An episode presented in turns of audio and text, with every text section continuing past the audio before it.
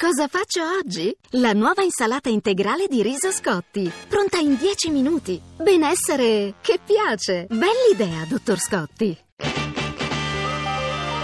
RAI GR1 Right now, The final Super Tuesday of Clinton has already made history as the first woman to clinch a major party nomination.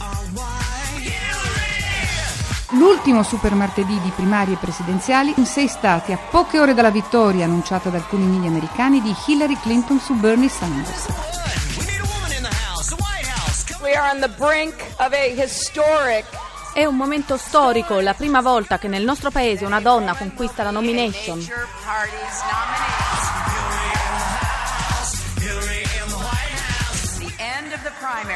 Ma la fine delle primarie è solo l'inizio, l'inizio di un grande lavoro che ancora dobbiamo fare. Called to do.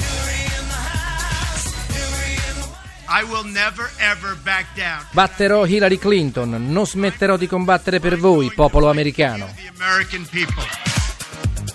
Si chiude eh, il capitolo della nomina dei candidati, ma si apre il capitolo più importante, quello dello scontro fra Hillary Clinton e Trump, ma anche di vedere in che misura la Clinton riuscirà ad assorbire quel consenso molto largo che è andato a Bernie Sanders. Il California Dreaming diventa oggi per Hillary Clinton il sogno della Casa Bianca. La sua vittoria ormai praticamente certa in questo stato simbolo, il più ricco, il più popoloso, il più innovativo del paese, sancisce la nomination come candidata democratica alla presidenza. La prima donna nella storia, un altro tabù abbattuto dopo quello del primo presidente nero, Obama, che la sconfisse nel 2008. Per la Clinton dunque una doppia rivincita. Ma la battaglia è appena cominciata, ha detto ai suoi, lo sguardo rivolto all'avversario, il repubblicano Trump, con il quale i toni, lo abbiamo sentito, già si fanno accesi. Uno sguardo che però, lo ha sottolineato l'americanista Teodori, deve orientarsi anche a quello che finora è stato il suo rivale interno, Bernie Sanders, capace più di lei di intercettare l'entusiasmo dei giovani. L'antisistema contro la rappresentante dell'establishment. È questa, per la Clinton, la prima sfida dopo la nomination.